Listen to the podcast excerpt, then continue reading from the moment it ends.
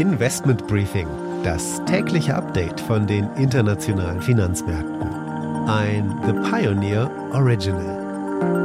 Die EZB will so schnell wie möglich die Zinsen erhöhen, berichtet Reuters. Das Ziel für die erste Zinserhöhung sei der Juli.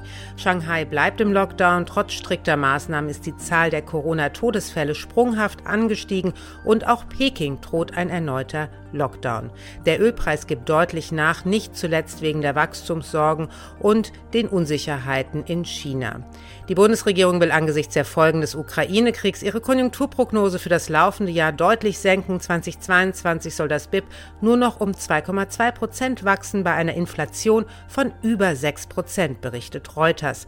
Damit einen schönen guten Morgen aus Frankfurt. Ich freue mich, dass Sie auch bei der heutigen Ausgabe des Investment Briefings mit dabei sind. Mein Name ist Annette Weißbach mit einem morgendlichen Blick auf die großen Themen.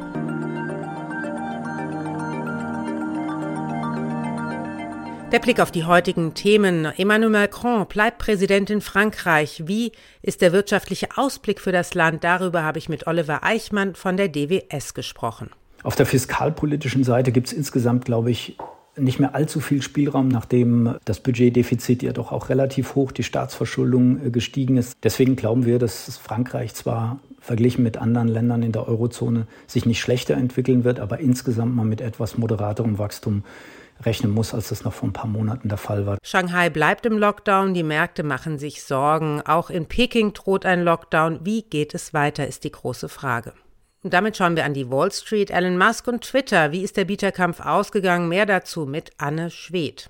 Twitter hat das Angebot von Elon Musk angenommen. Der Milliardär übernimmt das Netzwerk für 44 Milliarden Dollar. Wir haben alle Hintergründe dazu. Die Aktie des Tages ist Volkswagen, denn nicht zuletzt könnten die Ziele des Autobauers in Gefahr sein wegen der Lockdowns in China.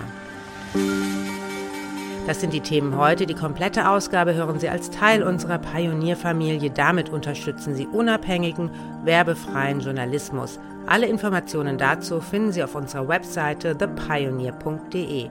Ich hoffe, wir hören uns schon bald in aller Ausführlichkeit wieder.